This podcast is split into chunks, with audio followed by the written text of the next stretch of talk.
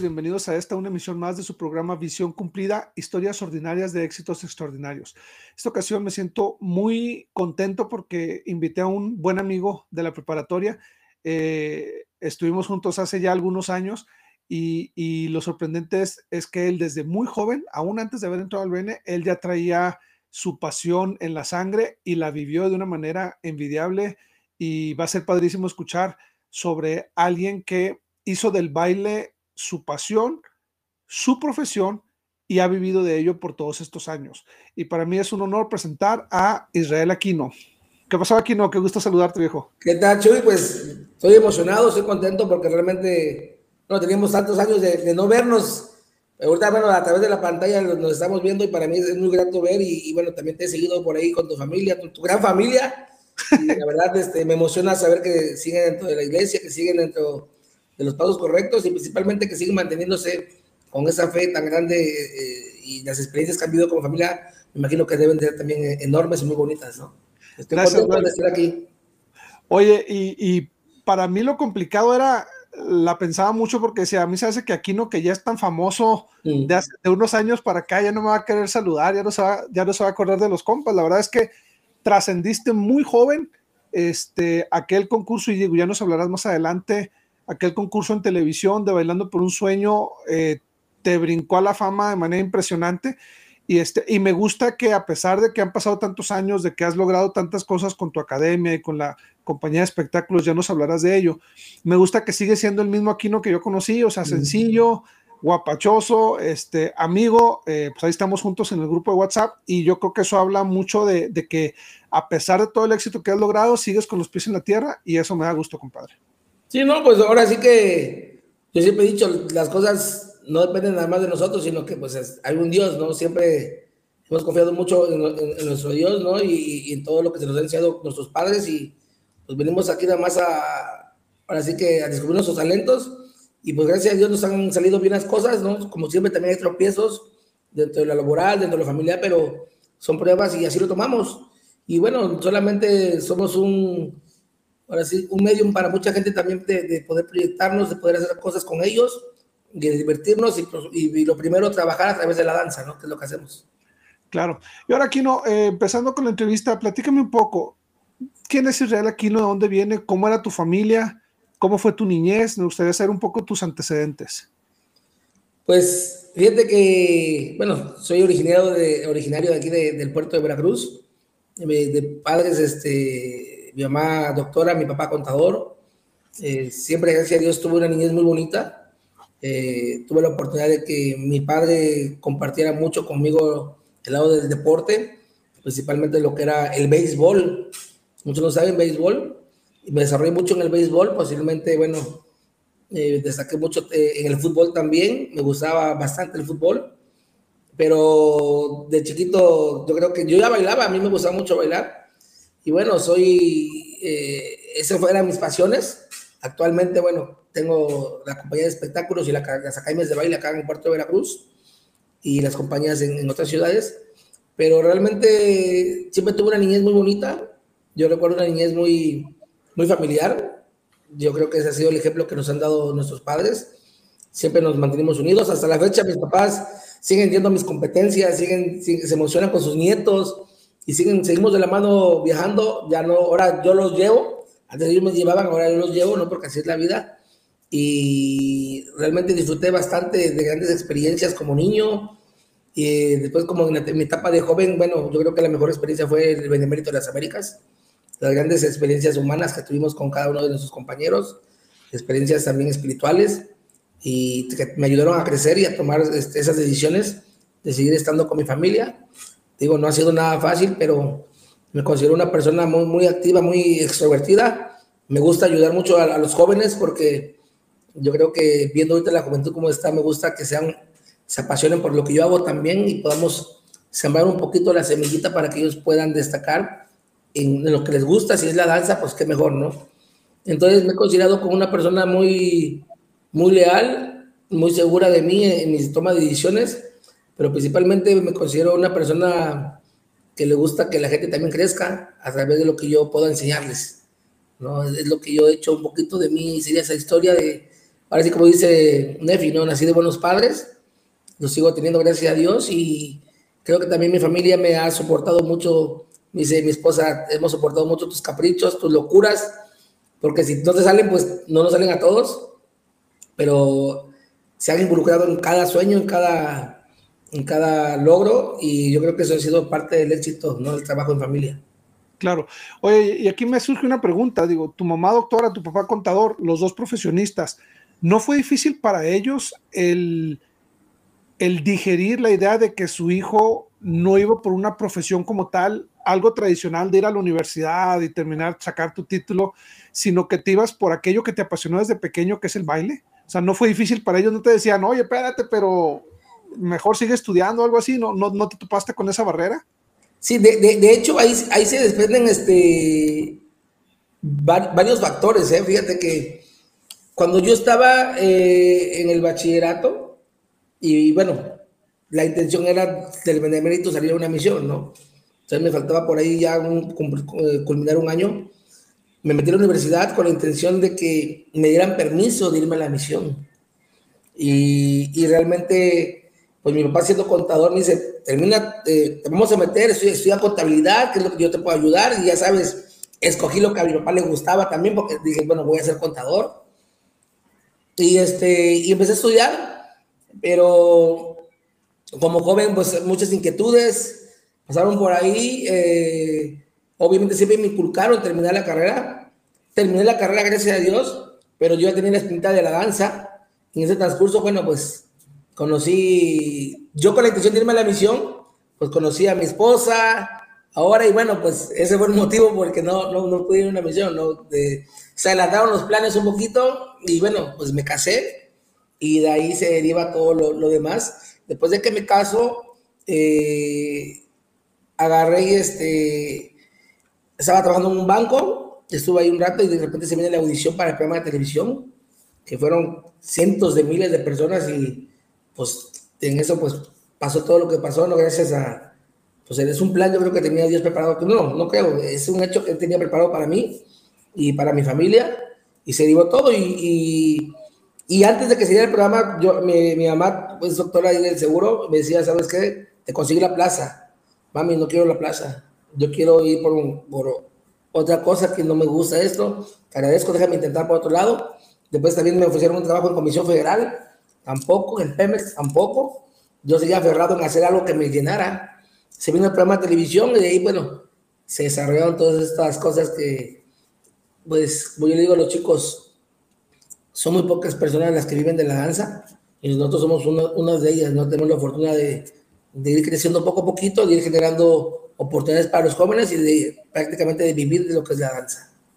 Ahora, me decías que empezaste muy pequeño, ¿no? A los cuántos años empezaste ya a, a bailar? Porque cuando llegaste al Beni ya traías experiencia, ya bailabas bastante bien, entonces ya empezaste. Fíjate que mi familia es muy, es muy fiestera.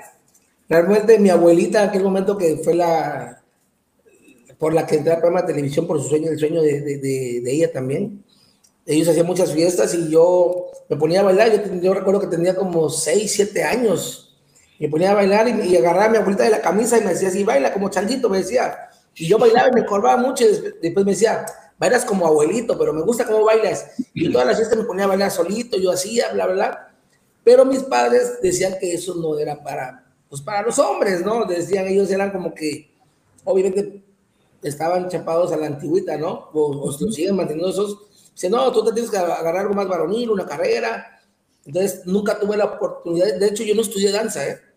Todo fue de manera empírica yo veía videos, yo agarraba, palabra, hasta después del programa fue cuando dije, no, me tengo que actualizar, me tengo que tomar, preparar, tomar cursos, para que la gente que se le enseñe sea algo con bases y fundamentos.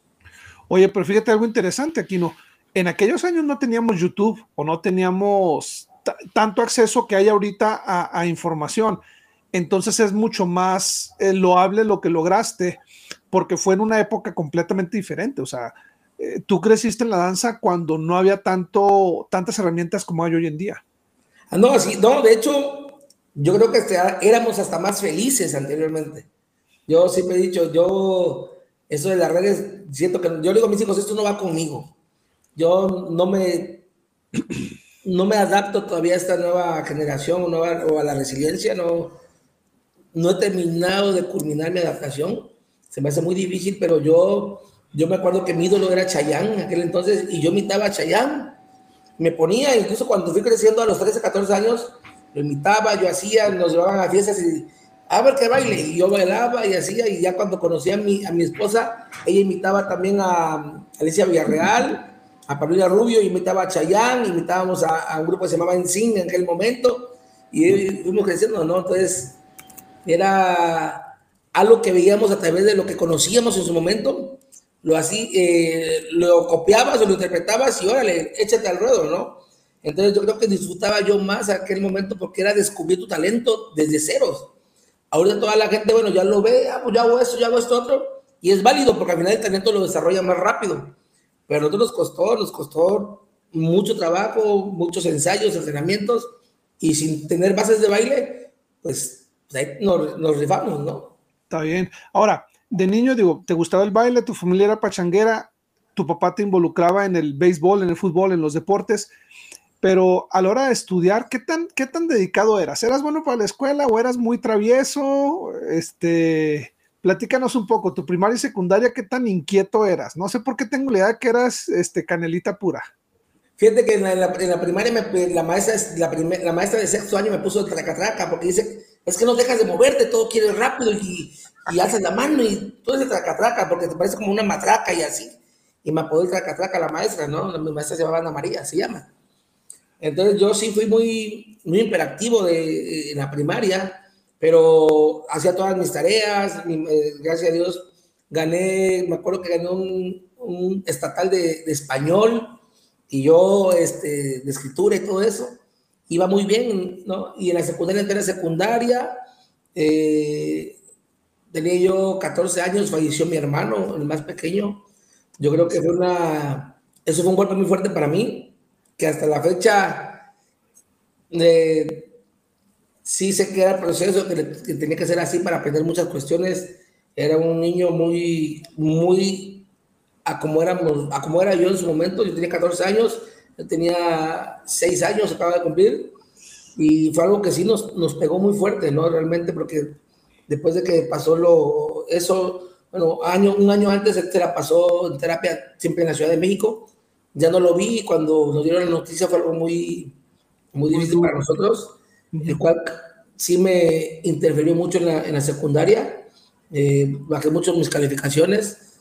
Eh, aún así tuve la oportunidad de irme al Benemérito, estar allá y este y gracias a Dios se, dieron las cosas en el benemérito, vas viendo las cosas, vas analizando muchas cuestiones, el por qué pasan las cosas, el por qué esto, y yo creo que el benemérito me mantuve, ¿eh? no, nunca fui de un gran promedio, me mantuve entre los ocho ahí, y bueno, pero gracias a Dios salimos bien, nos graduamos, pasó la universidad, y yo ya no me gustó la idea de que te calificaran por tareas, sino dije, no, no, esto, estamos en la universidad, es lo que sepas, y yo nunca hacía tareas, yo prefería, honestamente, yo me juntaba con el más cerebrito, le decía, oye, te voy a dar 100 pesos y me metes ahí en tu lista que yo te apoye y salen, órale. Y después hacían proyectos y yo decía, oye, este, ¿qué hay que hacer? Si quieres me visto de botarga o algo y, listo, pero yo no quiero exponer. Tenía yo como que no me gustaba tanto hacer las tareas realmente, pero yo siempre cooperaba haciendo algo o con dinero o con talento, pero hacía yo algo, ¿no? Está bien, y digo, al, final, este, cumpliste lo que tus padres te pedían, terminaste tu carrera, este, dices que trabajaste un tiempo en un banco, entonces todo eso es, es, pues es interesante porque al final pudiste haber seguido en ese, en ese camino de, de godines, como, como dicen coloquialmente, mm pero pues seguías con la, con la espinita dentro, ¿no? Del baile y de, y de lo que realmente te apasionaba. Ahora una pregunta, en el Bene aquí no, eh, no recuerdo, ¿dónde, tuviste las oportunidades de bailar en el Bene?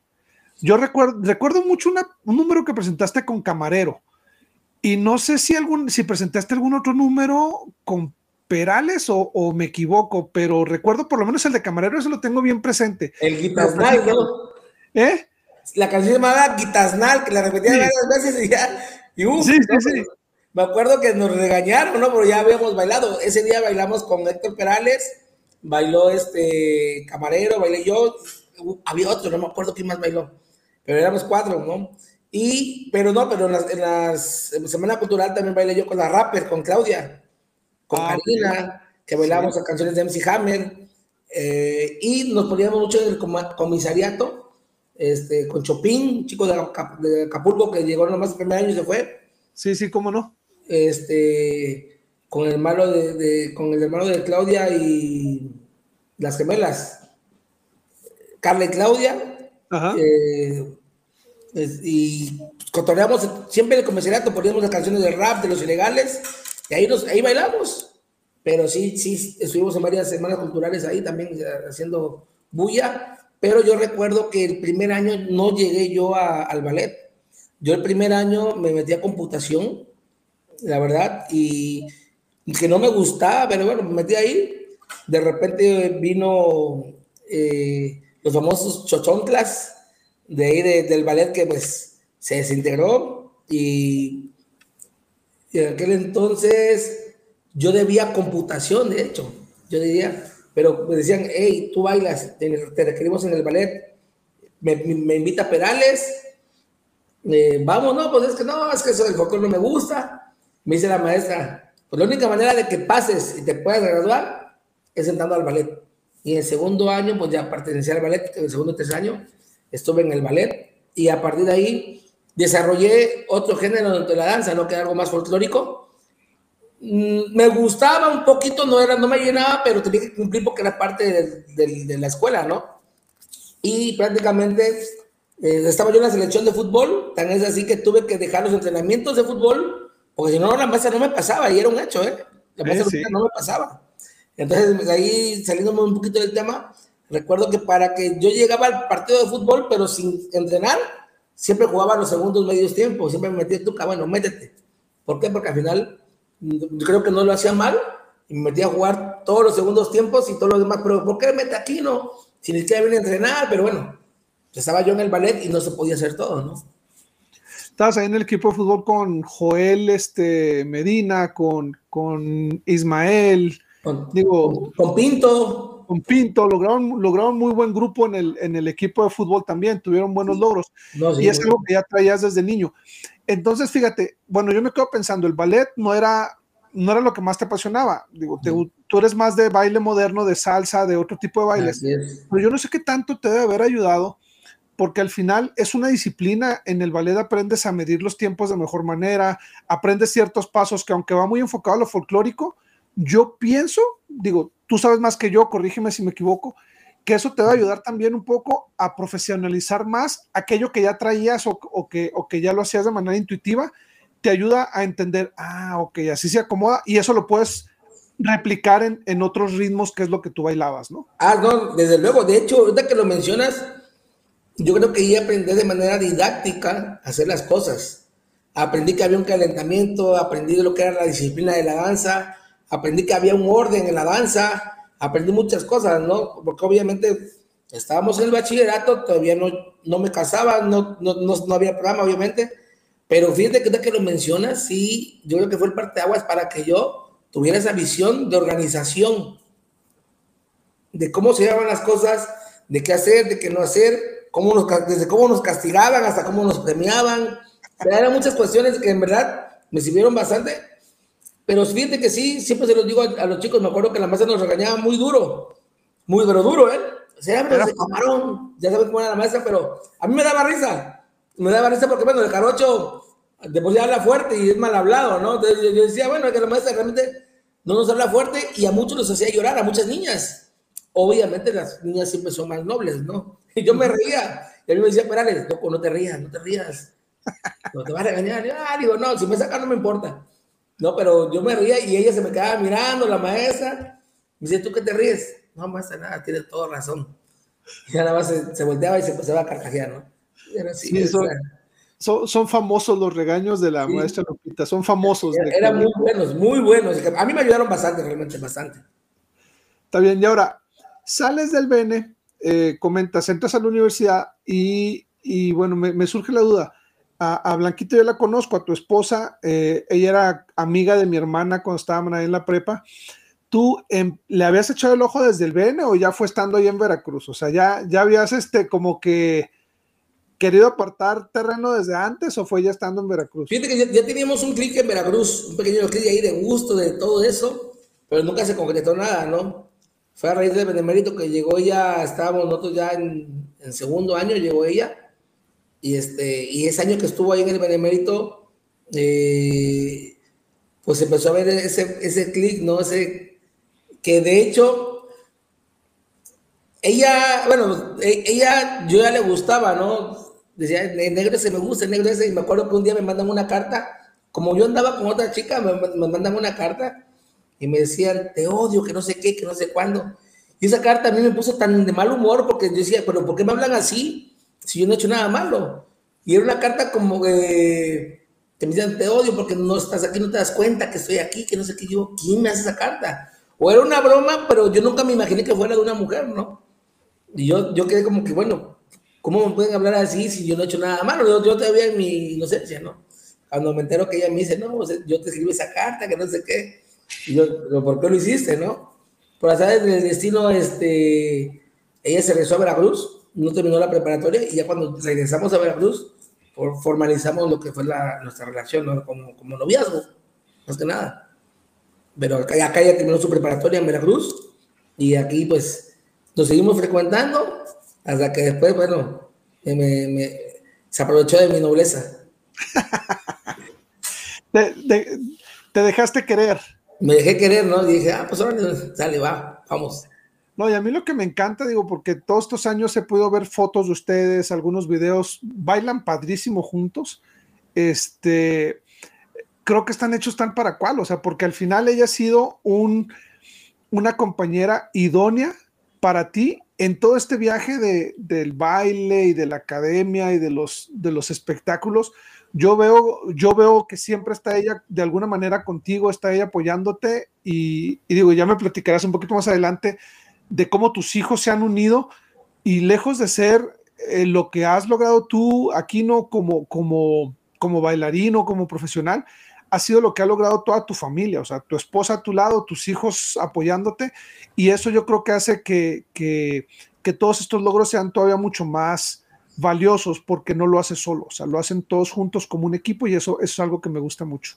Sí, no, de hecho, Blanca yo creo que me, ha ayudado tanto, yo creo que se ha puesto la camiseta muchas veces hasta, sí me siento un poco mal, ¿no? Porque eh, soy de un carácter muy duro con mi familia, muy exigente. Yo creo que todos, bueno, siento yo, como padres queremos lo mejor para nuestra familia, a veces les exigimos más a ellos que a la demás gente, ¿no? Pero realmente Blanca es, eh, pues me ha apoyado en todo, siempre está dispuesta a ayudarme, pues es la que me aconseja, es la, la que me apapacha cuando tengo desilusiones laborales o que no quedo en esto, que no quedo en nosotros, cuando me enfermo, pues está a mi lado, realmente y como madre, pues le da a todos sus hijos, realmente yo creo que ¿Qué madre no le va a dar a todos sus hijos? Los consiente, los, los, los apapacha, los lleva a la escuela, va, viene. Y yo siempre he dicho que la mujer siempre va a trabajar más eh, con los hijos que nosotros, ¿no? Porque al final tenemos eh, otras funciones, pero que al final a veces se les dejamos caer la mano a nuestras esposas, ¿no? Ah, no, te toca a ti esto, ¿no? Entonces, pero ella yo creo que se ha fleteado. Ella fue un par de aguas también en, mi carrera.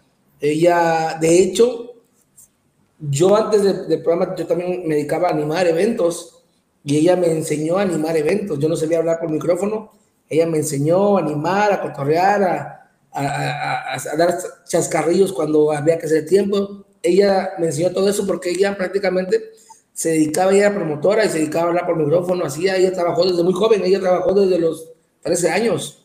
Entonces, yo creo que traía eso, esa manera de trabajar, de fletearse, incluso eh, mi esposa cuando estaba embarazada ya de, de, Pamela, ella sigue trabajando hasta los ocho meses dejó de trabajar, porque pues éramos muy jóvenes, 20 años, ella 18.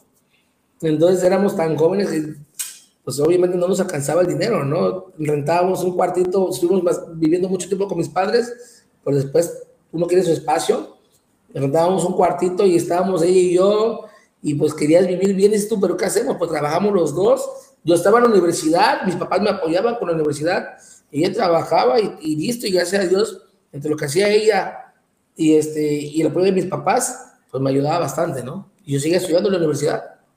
Y salimos adelante. Ahora sí que ya, pues es parte de, de éxito y parte fundamental de que sigamos trabajando en familia. Y fíjate que me gustan mucho esas historias, aquí no cuando empezaron juntos sin nada. Porque es diferente si tú ya hubieras tenido éxito, hubieras regresado al programa, yo hubieras tenido lana y ella en ese momento se acerca contigo y, se casan. Eh, digo, es mm. bonito, pero es diferente. O sea, ella estuvo contigo desde abajo, compadre, viviendo en un cuartito, aguantando mientras eras estudiante, este, apoyándote, trabajando. Eso habla mucho de, del, bueno, del amor que te tenía o que te tiene, pero obviamente del apoyo que ella estaba dispuesta a dar para que juntos crecieran. Y aquí lo bonito es que todo lo que han logrado lo han construido juntos. O sea, no hay nada que tú puedas decir, no, no, esto yo ya lo tenía o no. No, no, aquí, aquí literalmente han empezado desde cero juntos y siguen después de más de 20 años, siguen estando este, uno al lado del otro, ¿no? Sí, no, este, pues prácticamente es lo, es lo que platicamos también con mis hijos. Realmente no tendríamos éxito si no nos apoyáramos entre nosotros. Realmente yo creo que quien tiene el éxito que hemos tenido es porque tenemos al lado una gran mujer, en este caso mi esposa, ¿sí? Eh, y nuestros hijos realmente también nos han apoyado mucho. Yo, mi hija terminó su universidad, ella, es parte de creativa, ella, estudió dirección de empresas de entretenimiento y me ayuda en todo. Ella sabe hacer logísticas, contratar artistas, va, viene, ya se enroló en el medio y porque nos ve trabajar, nos ve como familia. Yo creo que eso es lo que también ella espera, que en su momento que tome una edición también más adelante, pues a lo mejor yo siempre le digo, lo malo no lo agarres de mí ni de tu mami. Agarra lo bueno, lo malo deséchalo y sé mejor. Siempre queremos que los hijos sean mejor que los padres. Y luego se lo decimos, a Kemis, ¿no? Pero no, Blanca para mí siempre ha sido mi mano derecha. O, otro Israel doble, ¿no? Que piensa como yo, eh, eh, hace las cosas como yo, tenemos diferentes caracteres, sí, bueno, tenemos caracteres muy similares que por eso chocamos, pero yo creo que al final hemos aguantado el baño los dos y seguimos juntos. Con nuestros hijos, ya en su momento serán los nietos y bisnietos y listo, ¿no? Tenemos muchos planes aún así, hasta, hasta de viejitos, hemos platicado y digo, pues, ojalá lleguemos, ¿no? Es la, la idea, ¿no? Claro, no, padrísimo. Ahora, sales del Bene, entras a la universidad, digo, te casas con, con Blanca, terminas la universidad y estás trabajando en el banco. Y viene el famoso programa que creo yo, como tú lo dijiste hace rato, fue un parteaguas en tu vida. El, eh, programa Bailando por un Sueño. Probablemente no todos estén enterados. Tú fuiste el ganador de ese programa. Fue la, la primera emisión de ese programa, ah, si no me equivoco. Ya después vinieron más. Platícame, por favor, Israel, cómo, cómo fue, o sea, cómo fue la audición, cómo fue que cómo lo viviste, eh, tu primer acercamiento ya ahora sí que con las estrellas en televisión a nivel Muchos no saben esa historia y es muy bonita. A ver, realmente fue la segunda edición porque la primera fue un experimento que hicieron con Nati Lover, fue algo como que el piloto, pero obviamente la segunda edición que fue la mía fue la que rompió récords en, rating en televisión, se veía en otros países, o sea, Obviamente, pues todo el mundo la recuerda como si fuera la primera, pero fue la segunda. Okay. Aquí yo estaba en el banco, yo ya iba a cumplir un año exactamente en el banco eh, donde estaba. Se llamaba ADEM, era un banco de préstamos eh, especiales para eh, gente empresarial. Entonces, yo iba a, a, cumplir el año y me acuerdo que sale la convocatoria en la televisión. Segunda temporada de, de verdad, segunda etapa de verdad por un sueño, prepárate, bla, bla, bla y Blanca en su momento me decía, oye, vente a ver el programa conmigo, eran los domingos. Le digo, no, eso está robado todo eso. Va a ganar este y este porque todos los bailarines es mentira, todos son profesionales y eso no existe. Y bla, bla, y me decía, no, si son bailarines normales, me decía Blanca, no, no pasó. Llega el día de la audición y yo, yo tenía las porristas eh, del equipo de básquetbol profesional. Yo les montaba las coreografías, las porristas de, de la marca de cerveza, ¿no? de la Corona, y, yo les ponía las coreografías, les hacía todo el espectáculo. Y ese día la audición empezó a las 9 de la mañana y terminó a las 12 de la noche. Pero yo no sabía, solamente que yo terminaba, ¿no? Y dije, no, yo no voy a ir a esa cosa, pura mentira. Me fui a trabajar al banco en la mañana, salí a comer, salí a las 6 de la tarde, me fui por mi ropa deportiva, fui al, partido de básquetbol el partido de básquetbol terminó a las 9.50, me acuerdo, más o menos. Y me dice Blanca, hoy es el último día de la audición, ¿por qué no vas? Tú tienes talento, tú, tú cuando bailas disfrutas, dice, te ríes y te encanta y la gente hasta se ríe contigo. No, no, no, eso no es para mí. Y yo montaba vals para 15 años, yo ya tenía las porristas, ya habíamos dirigido nuestra carrera de la danza, pero no confiaba yo en el programa de televisión, ¿no? Cuando llego al... Ya, pues vamos. Pero primero pasamos por mis hijos. Le dije, bueno, y pasamos por Kemish, pasamos por Pamela. Yo iba cargando, me acuerdo que iba yo cargando a Kemish. Sí, no iba Blanca cargando a Kemish. Íbamos a entrar. Tiro yo abrí la puerta y ya, ya tiene candado y me hace un chavo. Ya no, ya no, ya está. Y me quedé así, ya no, pues ya no llegamos tarde. Me dice, intenta abrir. Abro la manija y se abre la puerta. Se abrió y tenía candado, ¿eh? Se abrió, nosotros como que, ah, pues pásale. Y atrás de mí se metió otra chica, oye, pues yo también vengo, pues pásale. y agarra y, se acerca un camarógrafo y me dice, oye, este, digo, quiero hacer la audición. Me dice, la verdad, ya no hay cámaras, ya no hay jueces, ya están entrevistando los, los chavos finales. Digo, a mí me gustaría que le dijeras a él que, me ayudara, que me apoyara a hacer la, audición. Y ya fue, le dijo al, a la gente de México, me dice, que te esperes. Estuve esperando una hora y media a que entrevistaran a todos. Y allá estábamos hablando a los niños, ya a la tarde. Digo, ya eran como, yo creo que iba a dar las 11. Y ya se acerca el, el, chico de México. Me dice, a ver, ¿quiénes llegaron tarde, ¿quiénes llegaron tarde ustedes? Ah, pues sí. Me dice, mira, ya me falta una persona de entrevistar y tomar la última foto, pero va una vez. ¿Ok, va? Y ya me pasó mi primero. Me dice, no hay música, no hay jurado. Te voy a entrevistar, tú me dices tu sueño y todo eso. Me dice, este, pues baila. Digo, ¿qué quieres que baile? Me dice, lo que tú quieras. Y, y agarra, y un amigo estaba ahí y me dice, te voy a dar la clave. Y este, y baila salsa. Le digo, ah, pues salsa, sí, baila salsa. Besó. Y yo empezaba a bailar, pa, pa, pa. Y yo me reía, y yo giraba y, ah, y movía los hombros. Y el chavo se me quedaba así mirando. Me dice, a ver, la chica que llegó con él, pásele. Era una chica que entró al final conmigo, que llegó tarde también. Me dice, a ver, hazle una acrobacia. Pum. No me dice, baila con ella salsa, baila salsa. Pum, Me dice, a ver, hazle una acrobacia. Y le a la chava, vamos a una acrobacia que se llama la cortina, ¿la has hecho? Sí. Cuando yo agarro y estaba bailando con la chava, que nos caemos. ¡Pum! Y la chava hace, hey, y yo hago, hey. Y se voltea a ver con otra chava que venía el chavo. Y me dice, permíteme tantito. ¿Sale?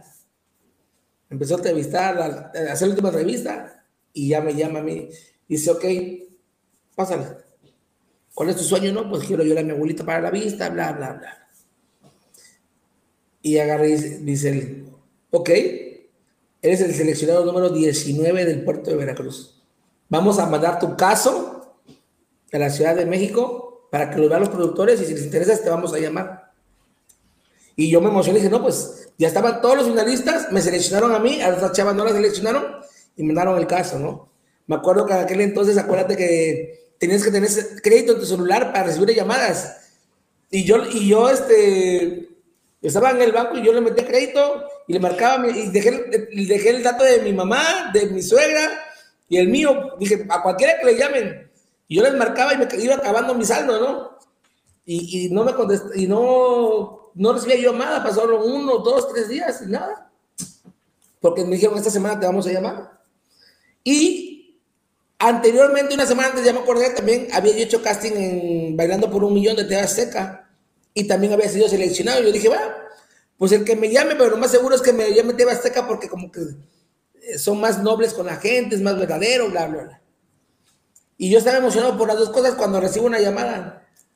Me dicen, Israel, Gerardo Israel Aquino Gómez, le digo, sí, ha sido usted seleccionado para venir a la audición final a la Ciudad de México.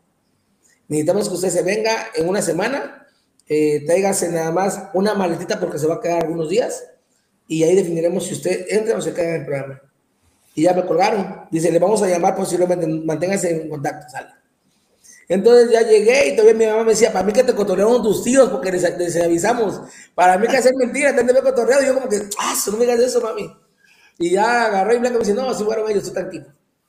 Y ya estuvimos esperando, ya fuimos a la Ciudad de México un día 15 de septiembre. Nunca, yo soy malo para las fechas, ¿eh? malísimo.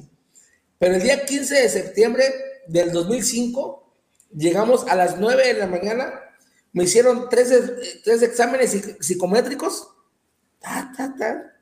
pero era un montón de preguntas sencillas, pero a ver si no estaba yo loco, ¿no? O algo. Nos metimos a audición a las 10 de la mañana, terminamos a las 2 de la tarde la primera sesión, comimos una hora, a las 4, de 4 a 10, eh, había más, yo creo que de 300 bailarines. Era una bomba.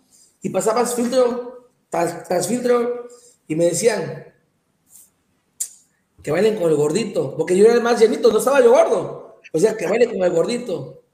Y, a mí me ponían a todas. Yo dije, ¿será bueno esto? ¿Será porque dicen, porque baile como más menso, no? Y se le meten uno cosas en la cabeza, ¿no? Y hasta que agarran a las nueve y media, nos hicieron un cuarto de los últimos 20, que quedábamos, quedábamos 20. 10 hombres y 10 mujeres, iban a seleccionar a 5 hombres y 5 mujeres. Cuando ven todas las chicas, pásenle. Pasan todas las chavas y después va por nosotros, como a los 20 minutos. A ver, chicos, pásenle. Íbamos pasando los chicos de un salón al salón principal y veíamos a las 5 chicas que no quedaron en el pasillo llorando, ¿no? Y llorando porque no habían quedado en, en bailando por un sueño. Cuando agarramos nos metemos y estaban como cinco cámaras, estaban los dos productores eh, asociados y el chico que nos, que nos había hecho la audición, junto con otros cuatro cazacalentos, y ya empezaron jóvenes, pues les agradecemos eh, su tiempo, fue un día muy exhausto, muy difícil, pero eh, tenemos que dar los resultados. Pasan al primero, no, pues fulanito de tal, tú no estás seleccionado al segundo, Julieta de tal, tú no estás seleccionado. Yo, ah, están diciendo a todos los que van para afuera, ¿no? Al tercero, tú no estás seleccionado. Y al cuarto me nombran a mí, no, pues, me dicen Gerardo Aquino. Me dice, porque siempre cotorreaban, ¿no? Al principio dice, ¿cómo te gustaría que te pusieran de nombre artístico? No, pues a mí dígame Jerry. ¿Cómo que Jerry? Eso no está mucho teo. Tú eres Israel. Ah, pues Israel, está bien. Como tengo dos nombres, ¿no? Gerardo Israel no, Israel, pero bueno. Pero bueno, no todos color de rosa, bla, bla, bla, bla. Y fue la segunda ocasión después de casarme que sentí un mariposeo en mi, estómago y, sientes que te vas a desmayar y, y tienes esa sensación de que te, te, va el aire y todo cuando me dicen, pues lo sentimos, pero bueno, échale ganas para la próxima. Pero tú sí estás en el programa, no, hombre. Yo me quedé así como que, hombre, me arrodillé, yo grité, ¡ah!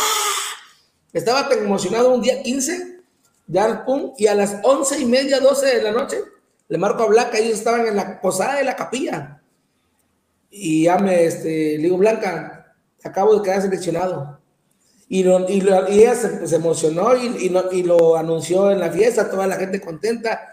Te digo, pues no había otros medios más que un teléfono, le grababas al otro y listo, ¿no? Y quedé, gracias a Dios, estuvimos dos días más haciendo las pruebas me regreso a la casa, me dicen, en 15 días te queremos ver por aquí. No, este fue septiembre, en octubre, en un mes y medio. No, en un mes. Te queremos ver aquí y listo. Ven para tu casa, quédate una maleta con mucha ropa porque si llegas en la final vas a estar aquí por lo menos tres meses. Y sí, fue ya cuando, me, cuando nos presentaron nuestros artistas, pues son cosas inalcanzables para uno, ¿no? Porque eh, desafortunadamente, por un lado en la tierra, pues uno quiere ser famoso, ¿no? Eh, nos apegamos mucho a las cosas que el mundo te vende, que al final es un sueño que todos deseamos, ¿no? Como artistas queremos eh, tocar la fama, eh, como yo digo a los muchachos, aquí no le gustaría bailar en televisión a todos, ¿no? Porque al final es, un artista, ¿no? Entonces yo estaba emocionado, pero fíjate que más que nada porque yo no creía en ese programa. Y, y, yo no creía porque era tanta gente, eran cientos de miles de cada estado que iba a hacer una audición y decir, y era un solo ganador. O sea, ¿cuántos miles de personas se quedaron sin esa oportunidad?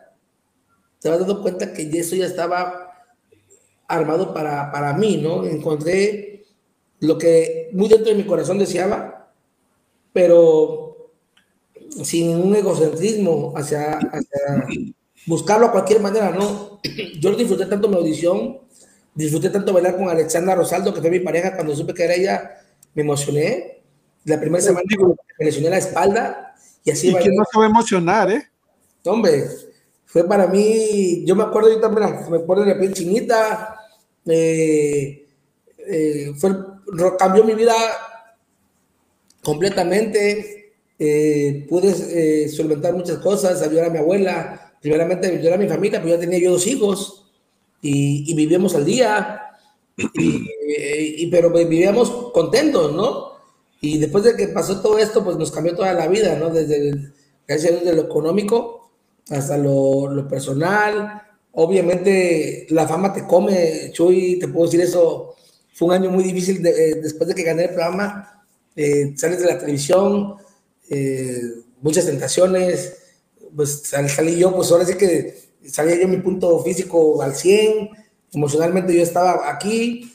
Nos yo me acuerdo que nos contrató la Corona por siete meses con un salario semanal de 7.500 a la semana.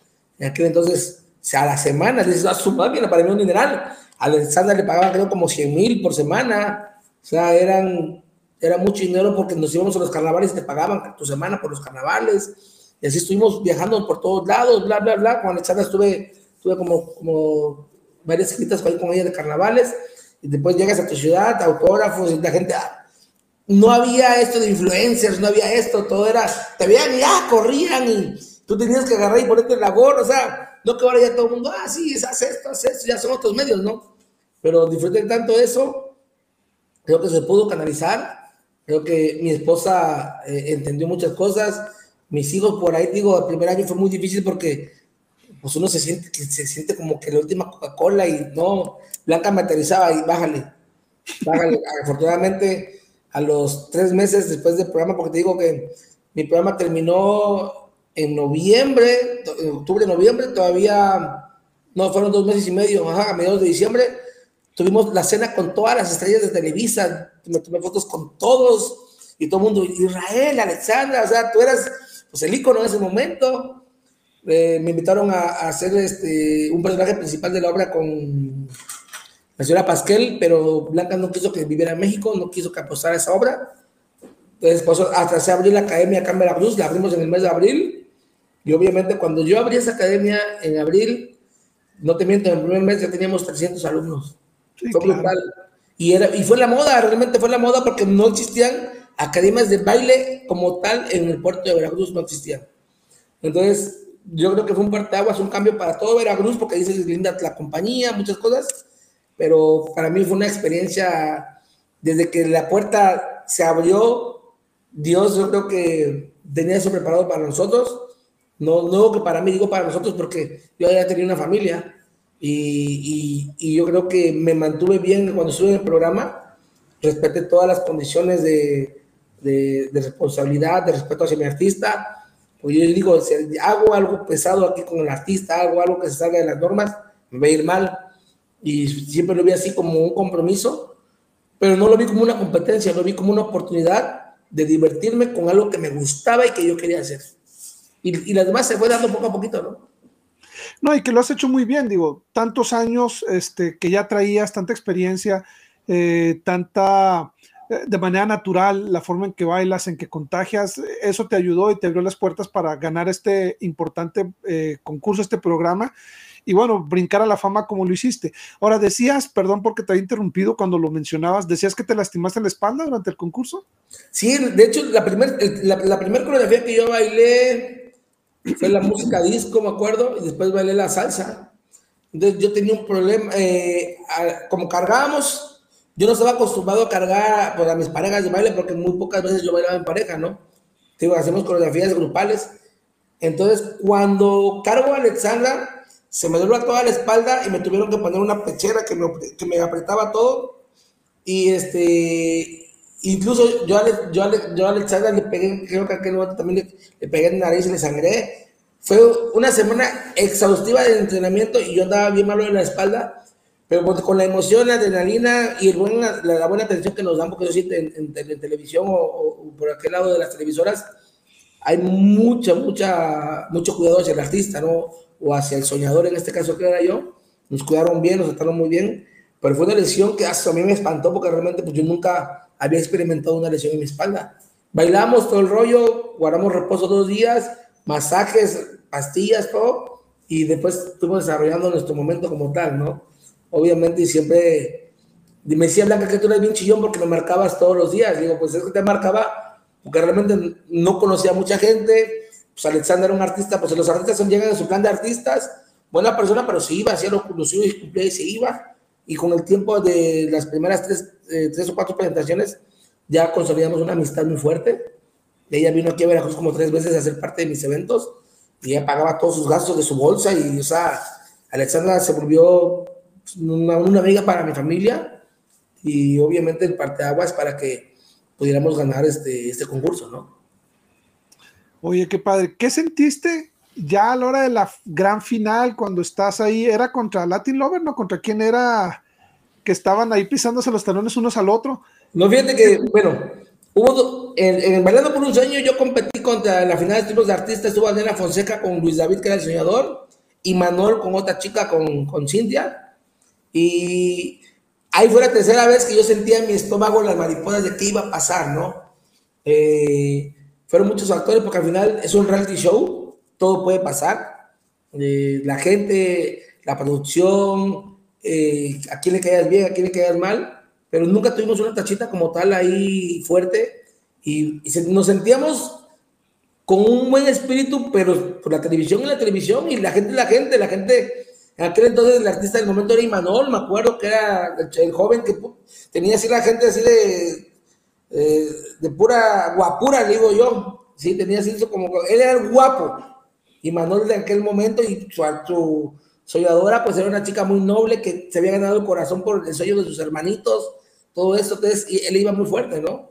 Cuando nos enteramos de todo eso, nada más me quedé mirando para Alexandra, le digo, pues, si su sueño es más fuerte que de nosotros, adelante, se lo tienen que ganar ella, ¿no? Al final, eh, se dieron las cosas, ganamos, y, y, me emocioné tanto, disfruté mucho con mi familia esa final, con ella como pareja de baile, y pues agradeciendo siempre a Dios, ¿no? Yo siempre, cuando, de hecho, yo tenía una señal que yo o sea, y se lo dedicaba a mi hermano, porque al final siempre mi hermano hasta la fecha, eh, o yo cuando hago mi oración, cada vez que compiten mis hijos, bueno, yo sigo compitiendo, a pesar de que subí mucho de peso, sigo compitiendo y, este, y hago mi oración siempre con mis hijos, nos, vamos para esta esquina, hacemos la oración, no nos olvidamos que sin Dios no somos nada, eso es y simple, y yo siempre dediqué, dedicaba presentaciones a, a mi hermano porque pues sí lo resentí mucho, digo, como me acuerdo mucho de él, pero al final también pues eh, dedicábamos yo creo que toda la familia eh, el agradecimiento hacia nuestro Padre Celestial por todo lo que había hecho por nosotros en ese momento, ¿no? Claro. Y ahora platícame, Israel. Bueno, ya logras ganar, fundas la academia, y, qué es lo que has logrado con esta academia? Tienes la academia de baile que se llama Israel, si no me equivoco, y, más adelante fundaste la compañía de espectáculos, que es la que te ayudan ahorita, igual tu esposa, tus hijos, a, llevar a cabo. Pero afuera de cámara me platicabas todos los logros a nivel mundial que has alcanzado con bailarines de, tu academia y con tus hijos tu hijo, tu hija, todo. Platícanos un poco de todo esto. O sea, ahora sí que cacaré el huevo de todo lo que han logrado con la, con la academia, compadre. Pues la academia de baile, te digo, nace en el 2006. La abrimos y obviamente, pues la gente no tenía otro medio más que de comunicación más que la radio y la televisión. Y aquel entonces, más del 52% vio el programa de televisión. Todo Veracruz se unió porque era por votos. Yo gané gracias a los veracruzanos, a toda, a toda la gente jarocha votó por mí y a todos mis amigos, ustedes estaban ahí también, yo creo que han de haber visto, y este loco, ¿qué hace ahí?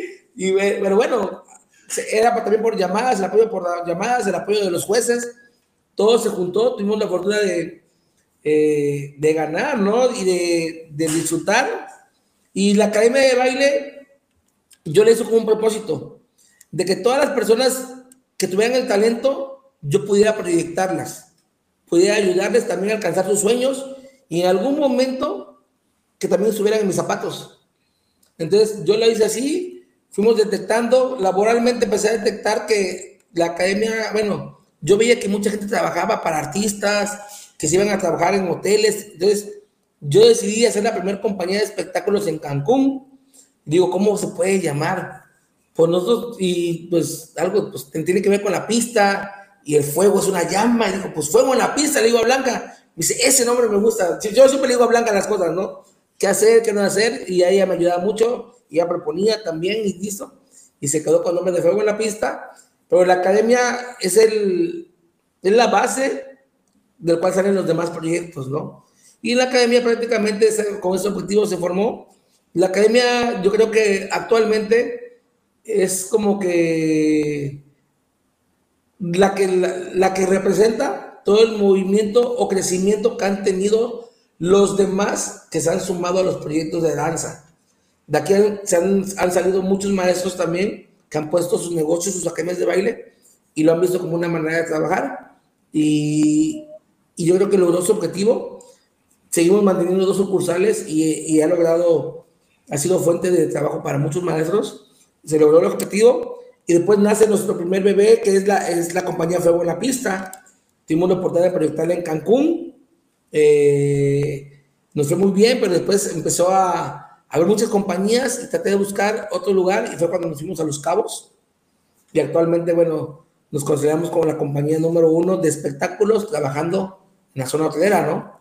A raíz de eso también, eh, Fuego en la Pista, la hicimos una compañía de competencia y ahí viene lo bueno, ¿no? Prácticamente eh, la empezamos en el 2007, la, la compañía de competencia, y tuvieron que pasar casi siete años para ganar nuestro primer campeonato nacional. Eh, y ese, ya me acuerdo que ese año mi esposa ya se quería retirar de, de bailar. Dice que no ganamos, esto es un proceso, y obviamente había gente salsera que venía muy fuerte, ¿no? Pero en ese día yo creo que los tiempos de Dios, no creo, sé que los tiempos de Dios son perfectos. Y ese día me acuerdo que nos habíamos preparado tanto, con tanta emoción. Yo monté la coreografía y tuve un muy buen amigo que, que nos ayudó a, limpiarla. Y cuando nombran por primera vez Veracruz, de Veracruz, fuego en la pista, no, hombre, fue una locura. Eso fue una ciudad después del primer campeonato nacional, una locura para todos nosotros. Y emoción porque no sabíamos que ese iba a ser el partaguas para nuevas generaciones hasta la fecha, que iban a, disfrutar de grandes momentos de talento. Cuando ganamos ese primer campeonato, prácticamente pues se viene la seguidilla. Veracruz nunca había ganado ni un campeonato de salsa en nada, nunca. ¿Sí? Eh, en cuestión grupal, sí teníamos el primer campeón de, baile eh, de aquí de Veracruz, pero como grupos nunca habían existido grupos.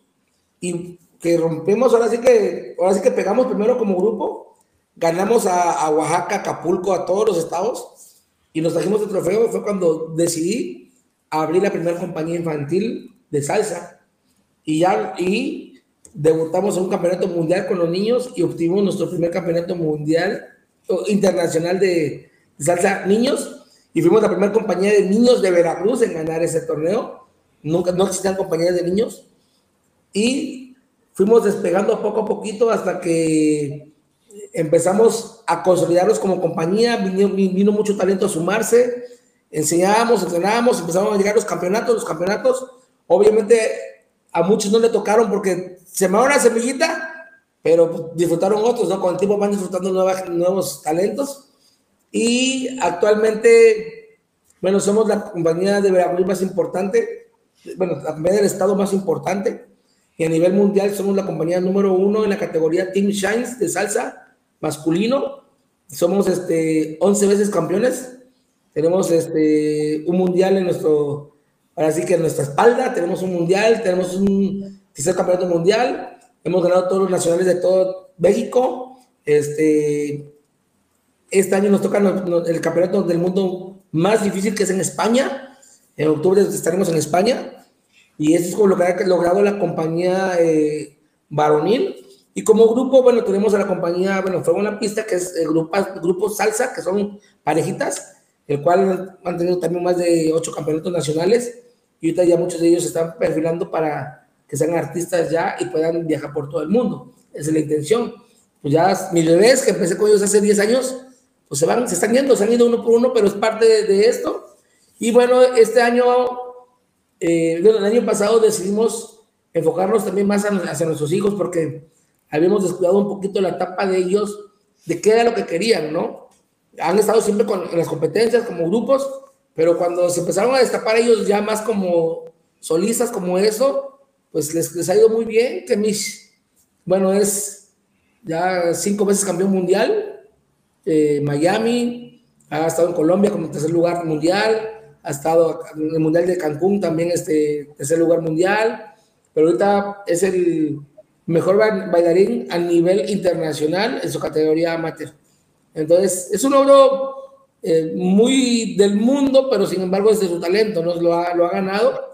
Y junto con su hermana Pamela, bueno, Pamela para mí es excepcional porque es mi mano derecha en todo lo que es la organización de eventos, todo esto, pero cuando hizo, hicimos el proyecto hace un año de, de ellos, que, que Kemis ya creció, agarró más cuerpo, y se hicieron, yo les puse los atómicos, pero cuando se juntaban a bailar es una potencia, y la gente los ve bailar y se pone de pie porque hay acrobacia, y baile, son hermanos y eso le llena mucho a la gente.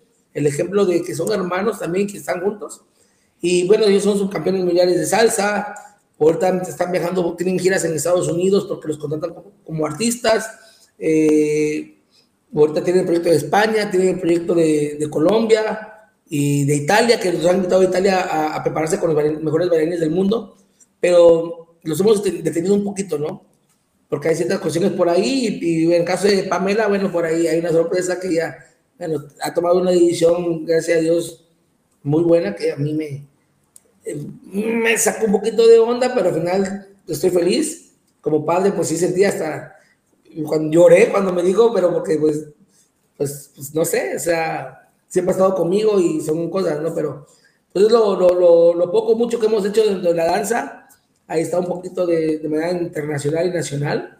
Hemos sido muy bendecidos, ¿no? Con, con, con, la gente, con talento, como todo. También tenemos este, derrotas, ¿no? El baile, todo, pero al final uno lo canaliza y esto le da uno para arriba para prepararse más y de manera eh, dancística buscar siempre ser los mejores, ¿no? Yo siempre les digo a los chicos, si voy a competir es porque voy a ir a ganar.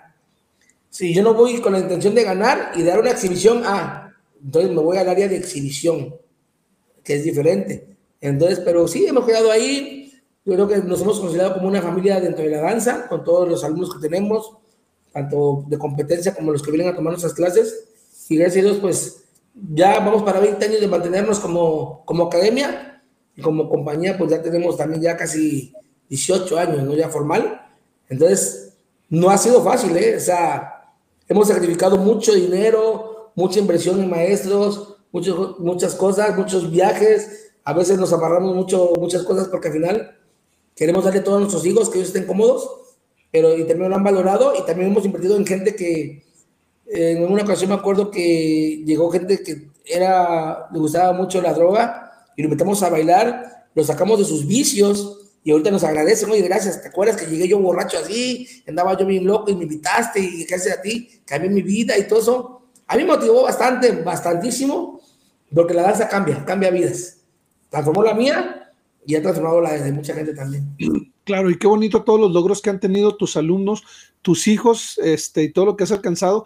Ahorita que mencionaba la decisión que tomó tu hija, este, que digo, muchas felicidades. Al final es una decisión que la acerca más al Señor. Ella, si me permites comentarlo, ella tomó la decisión de, de llenar sus papeles para irse a su misión y entonces, eh, es un momento maravilloso para ti y tu familia, aunque es difícil porque era tu mano derecha en la empresa y todo. pero, pero bueno, qué bonito que ella ha decidido dejar todo por, por seguir a, el, el, llamamiento y, y, servir al Señor. Aquí me viene la pregunta, aquí no. Y, y yo creo que esto es algo que probablemente algunas personas están preguntando.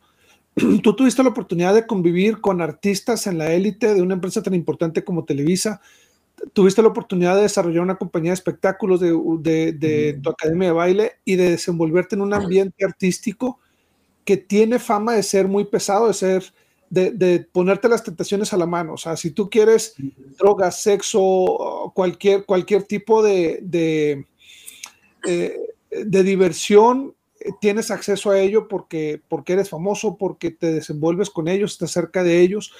¿Qué tan difícil ha sido a través de todos estos años para ti, para Blanca, para tus hijos, este, mantenerse al margen y mantenerse en la iglesia en un ambiente tan, tan exigente, tan competitivo y tan pesado como es el ambiente artístico y, particularmente en el baile?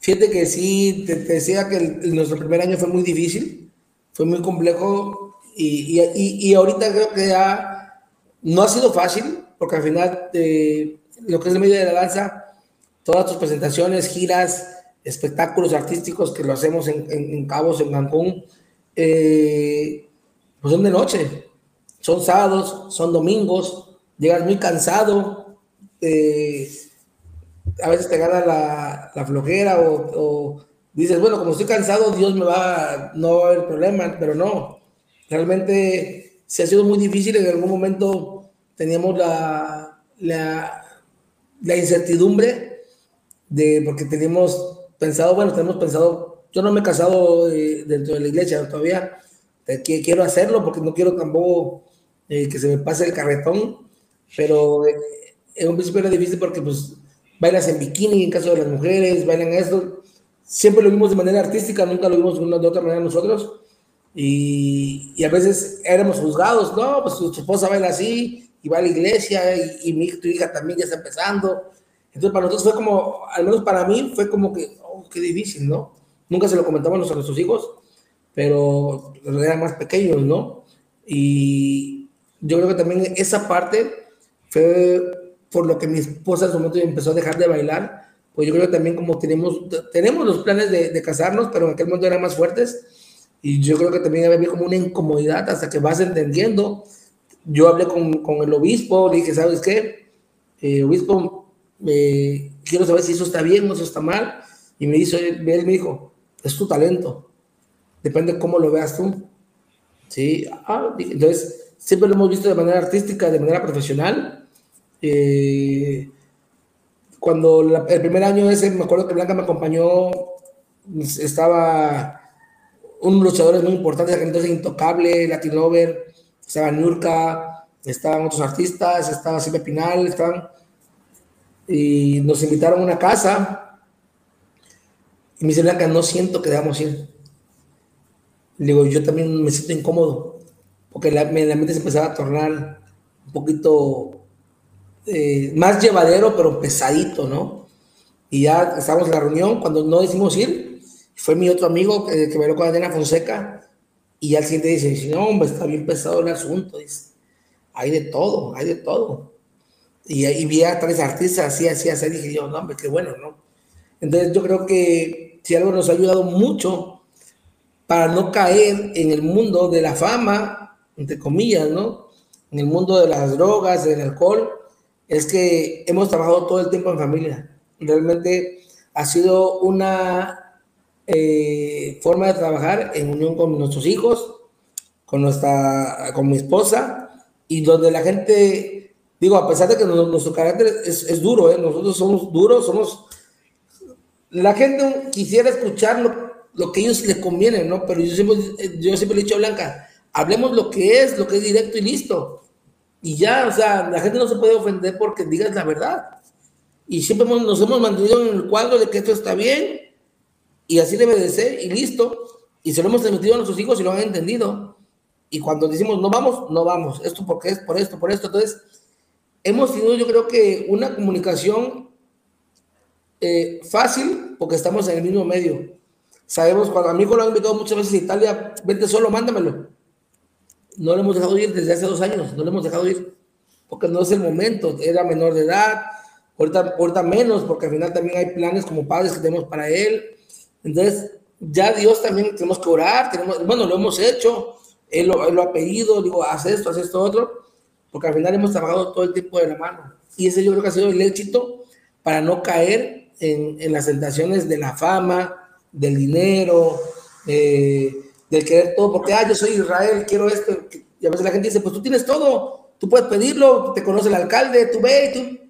No, no me gusta, no me gusta ni pedir, no me gusta que me regalen las cosas, me gusta que valoren mi trabajo y que me paguen por lo que sé, por lo que hago pero, pero, que, pero que vean lo que, lo, que, lo que he hecho, no por ser famoso, ah, tienes esto, ¿no? Que a veces es el famoso palancazo, ¿no? Trato de no ocupar todas esas herramientas porque creo que somos gente de trabajo, pero nos ha mantenido la unión familiar y no caer en, esas tentaciones prácticamente. Eh, gracias, Aquino. Y creo que esa enseñanza me llevó, o sea, la importancia del trabajo en equipo, como familia, del trabajo arduo, de, hacer algo que te apasiona, como lo ha sido el baile y, los espectáculos, y que te ha permitido por tantos años ser una persona tan exitosa. Este, y fíjate que creo que tienes un obispo muy sabio que te ha sabido aconsejar, porque al final del camino, el baile así lo requiere, o sea, eh, si Blanca o si tu hija o, alguna de las bailarinas de la compañía tienen que bailar en, ropa que quizá no puedes andar en la calle así, va, a menos de que estés en la calle, o sea, eh, pero, pero es, al final esa es la forma en la que, en la que, la que se presenta comúnmente a, los bailarines, a las bailarinas, y, y al final yo creo que como miembros de la iglesia en ocasiones somos demasiado duros para juzgar, y, no debemos de ser así. O sea, yo estoy convencido de que el Señor dice, o sea, el Señor, el Señor ve nuestro corazón, el Señor ve la intención de lo que tenemos. Y yo creo que, a pesar de que tu trabajo te exija eh, esto que, están haciendo, pues sigue siendo un trabajo honrado, sigue siendo un trabajo digno, sigue siendo eh, un espectáculo que, que, todos podemos disfrutar y que podemos aprender y ojalá que pronto puedas cumplir esa, esa meta de casarte en el templo. Yo, yo creo que nada, es cuestión que se lo propongan y de que, las cosas se, van a dar y este, para que al fin puedas, puedas ahora sí que estar amarrado en todas las leyes, ¿no? Y ya, ya. No, no, de hecho mi esposa está más opuesta, Blanca siempre ha estado opuesta.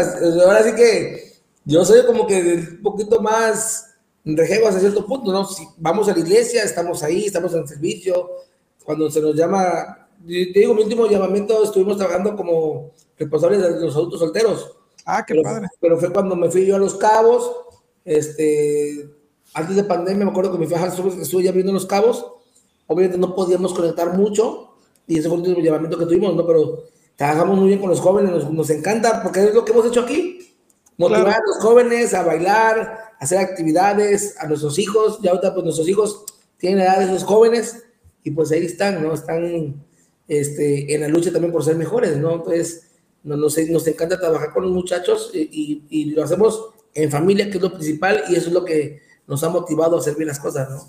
Y, y por eso es que te quise invitar a la entrevista, Israel, porque realmente veo en ti, en tu familia, este, un ejemplo y ojalá más personas eh, en México volteamos a verlos y, y, decidamos perseguir ese sueño que tenemos, todos tenemos por ahí algún sueño, algo que nos hubiera gustado hacer, y tú en tu momento tuviste una oportunidad de vida, eh, digo, si no hubiera seguido quizá trabajando en banco y, en, oficinas y cosas por el estilo, y qué diferencia a cómo has vivido, ¿no? Eh, viajando, bailando, enseñando, eh, disfrutando al lado de tu esposa, de tus hijos, de las personas que te apoyan, que te quieren, y viviendo ese sueño que desde niño tuviste. Este, es por eso que creo yo que al final la vida nosotros la vamos forjando, que es por, por, donde queremos irnos, y creo que tú has sido muy bendecido, tú lo, tú lo has mencionado dos, tres veces en esta entrevista, Dios ha ido guiando tus pasos, te ha permitido vivir aquel, aquel anhelo que tenías y lo has hecho bien y has hecho un gran trabajo. Y gracias por tu ejemplo y porque, porque hoy espero que dos o tres personas salgan inspiradas después de escucharte a perseguir esos sueños que tenemos. Sí, no, yo soy de la idea de, como vas aprendiendo y lo vamos entendiendo, de que los sueños sí se cumplen, ¿eh? O sea, no, no necesitan de sus sueños porque sí se cumplen. Hay que trabajar por ellos y hay que siempre tener la, eh, mirada alerta porque va, va, a pasar por la oportunidad y tienes que detectarla y decir, ah, aquí la agarro y aquí me meto. Entonces no duden, no duden. Yo, fíjate que va muy de la mano con el cumplir los sueños. En algún momento eh, yo le pregunté a Dios, en una ocasión que tenía yo muchas dudas en mi cabeza, Dios, ¿cómo, puedo sentir que es la, la verdad todo? Y, y, yo sabía que el Espíritu Santo te decía, ¿no? Entonces, yo, yo me contestaba porque ya lo sabía, pero yo necesitaba esa, como que ese impulso eh, de, Dios, ¿no? Que me revelara esa parte. Y realmente, yo claramente lo que le entendí fue que eh, escucha tu primer voz y esa es la edición correcta. O sea, así como yo lo sé claro, escucha tu primer, como que no dudes de lo, de eso, lo que primero que, que sea, eso es. Entonces, yo a partir de ahí a esto, lo agarro, ¡fum! Obviamente, cuando tú tienes, ah, bueno, por aquí me puede afectar, ah, es otra cosa, y es cuando haces tu equipo con tu familia, mami, Blanca, veo esto, este, Pamela, esto, Kemis, ya, ya Kemis ya, ya está en derecho de opinar, porque digo, hasta los 18 vas a opinar, Oye, y se ríe, ¿no? Pero tengo que pedir opiniones porque al final esto es de ellos, esto lo hemos formado con ellos. No puedo yo ser egoísta porque yo tuve mi golpe de suerte en el programa, pero esto lo ha hecho mi esposa, esto lo ha hecho mis hijos, esto lo han, ellos han sido el ejemplo para que Veracruz se motive en la danza también, son el partaguas de que nuevas generaciones quieran ser también como ellos han logrado el viajar, el conocer, el participar, etcétera. Entonces, esto es un equipo. Entonces, a veces me dice Blanca, somos la familia peluche. Quien no nos conoce, somos la familia peluche. Porque peleamos por esto, por esto. Digo, imagínate, pero tenemos el Evangelio. Imagínate cómo, estaría cómo está el mundo quien no lo conoce. Nosotros tenemos 23 años de casado, Chuy, 23 años. Y, digo, ya ves, te he aguantado mucho. le digo yo ella, no, dice, no, yo te he aguantado, le digo, porque yo te había dejado desde cuándo. Y cotorreamos, ¿no? Entonces, al final yo digo a mis hijos, como empezamos la plática, ustedes tomen lo mejor de nosotros como, como matrimonio, ustedes van a tener a sus familias, no haga lo peor, haga de lo mejor, saque eh, sus conclusiones y úselas para su crecimiento, porque al final no somos perfectos tampoco, ¿no? Tenemos detalles, tenemos problemas también, eh, yo creo que la familia es la que más te conoce en tus momentos de debilidad y la idea es que también ellos se fortalezcan con los problemas, eh, tratándolos de resolver de la mejor manera. Entonces yo siempre soy con mis, hijos así y como yo les digo, sigan sus sueños. Si usted quiere hacer esto, lo va a lograr. Si usted quiere hacer esto, lo va a lograr. Porque al final yo de algo que nunca me imaginé, lo logré y ahora todo lo que hago pues, se, ha, realizado. Me dice Blanca que luego nos faltaba dinero para proyectos y, decía, se caía ese trabajo o sea, Dios es grande. Pero ahí voy a testificar de algo muy, muy bonito. Y ese ejemplo me lo puso mi esposa. Ella todos los domingos paga su diezmo. Todos los domingos. Yo no los pago, ¿no? Realmente porque ella lleva el control de la administración. Ella, lleva toda la administración de la, de la academia, realmente, ¿no? Y digo, no, pues tú encárgate de todo eso, mami. Entonces, realmente, sé que porque paga los diezmos, no nos hemos quedado abajo en muchas situaciones, hemos sobresalido. Eh, a veces he hecho proyectos muy locos. Yo hice el año pasado un proyecto que era la Villa Encantada, hice una villa navideña. Nos apostamos, toda nuestra economía se apostó a esa villa. Y apenas estamos terminando de pagar algunas cosas, pero porque tenemos el trabajo en los cabos, tenemos el trabajo fuera, entonces es, es porque tenemos oportunidades de trabajo en otros lados, pero eso se da porque se pagan los diezmos. Yo, yo fue tan claro a veces no se lo expreso a mi esposa porque ella dice, pues no que no. Porque a veces dice, es que tú eres muy duro, me dice, tú eres muy duro. Digo, no, sí no entiendo, pero realmente yo puedo testificar que si pagas tu diezmo, Dios no te va a dejar solo. Siempre va a haber una manera, no te va a dejar sin comida, no te va a dejar sin, sin sueños, no te va a dejar que cumpla sus proyectos. Y yo creo que parte esencial de que nos siga bien es que mi esposa cada domingo eh, eh, paga el diezmo. Obviamente saca las cuentas de todo lo que se genera. Y a veces digo, oye, Blanca, pues ese dinerito como que nos hace falta por unas vacaciones y, y es justo, ella da lo que tenga que dar cada quincena, cada semana o cada quincena, ¡pum! Va, porque a veces nos tenemos que ir de gira, a veces nos desaparecemos este, un mes y medio de gira, regresamos, pero ella junta toda la semana y ¡boom! Entonces eso a mí me reconforta, nunca he estado en contra de nada de lo que enseña la iglesia, nunca. Eh, lo entiendo perfectamente, por eso a veces me da miedo también el, no casarme, obviamente, porque sé que si no me caso voy a fallar y tengo que hacerlo ya, realmente. Tengo, no veas que esta plática tengo contigo, yo cuando miro tus fotos, tu familia, yo, a mí me motivas, realmente, me motivas mucho, Chuy, siempre veo cuando platican en el grupo, yo me retroalimento, yo le dije, yo me retroalimento de ustedes, a pesar de que no, comente no comento mucho, es porque me gusta escucharlos, me gusta analizar, y cuando hablo trato de de, buscar también alguna solución de confort o algo, alguna comunicado o alguien que escriba algo de confort, porque ustedes realmente estoy agradecido de haber conocido el Benemérito, de haberlo conocido a ustedes y, estoy muy feliz de, que sean parte de mi círculo de amistades. Realmente todo son un cúmulo de cosas, ¿no? Claro. No, y gracias Aquino por tus comentarios, por tus... Eh, por, por, cómo abres tu corazón y tus sentimientos a nosotros. Yo te quiero decir algo. Eh, sé que fue un parteaguas el que hayas ganado ese concurso, pero podemos ver muchas personas que ganaron concursos similares y no hicieron nada con su vida y nada con las oportunidades que se abrieron. Y tú, a través de más de 20 años, has sido inteligente sabiendo qué hacer con aquel golpe, llámalo golpe de suerte o momento exitoso o, o llámalo como quieras, pero yo creo que has sido mucho más exitoso con lo que has construido después que con lo que hiciste a, través de ese concurso y eso habla muy bien de ti y de tu familia. Me llevo la enseñanza de la importancia de trabajar como familia. Eh, yo también tengo un testimonio de los diezmos y, sé que es algo que al final el Señor cumple las bendiciones y Él promete que abrirá las ventanas de los cielos. Y eh, la mayor enseñanza que me llevo esta noche de platicar contigo es los sueños pueden cumplirse y entonces no dejemos de soñar. Y te agradezco muchísimo, Israel, que hayas platicado con nosotros, este, que hayas compartido tus experiencias, tus anhelos, tus miedos. Eh, me lleva una gran enseñanza y, y, bueno, queridos amigos eh, que nos escuchan, pues al final lo hemos, lo hemos oído de alguien que ha vivido sus sueños a través de mucho tiempo y lo ha hecho de una manera grandiosa y pone en alto, muy en alto el nombre de Veracruz, el nombre de, México, a través del baile, a través de sus espectáculos, a través de, su, academia.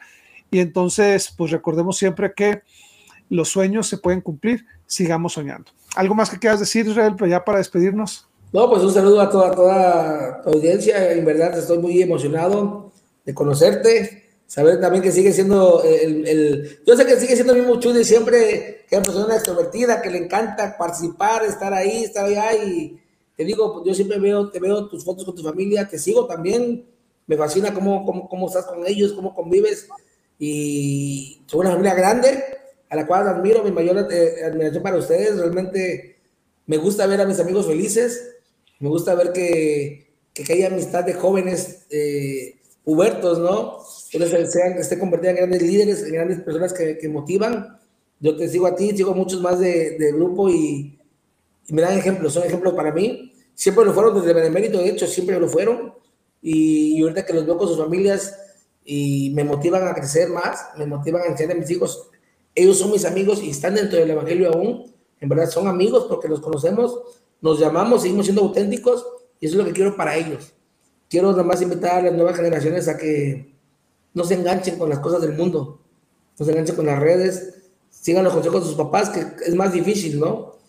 Pero yo creo que si mantenemos las cosas eh, del Evangelio en su mente, ellos lo van a entender. Nomás darle, dar una recordadita y nuevamente se vale soñar. Ahora sí que se escucha muy trillado, pero se vale soñar. Y yo soy un ejemplo junto con mi familia de que todo lo que te imagines se cumple. No tengas duda pero abre los ojos nada más. Así es, y gracias amigos, él fue Israel Aquino, eh, director de la Academia de Baile, tiene una compañía de espectáculos y esto fue Visión Cumplida, historias ordinarias de éxitos extraordinarios. Hasta la próxima. Gracias, amigos.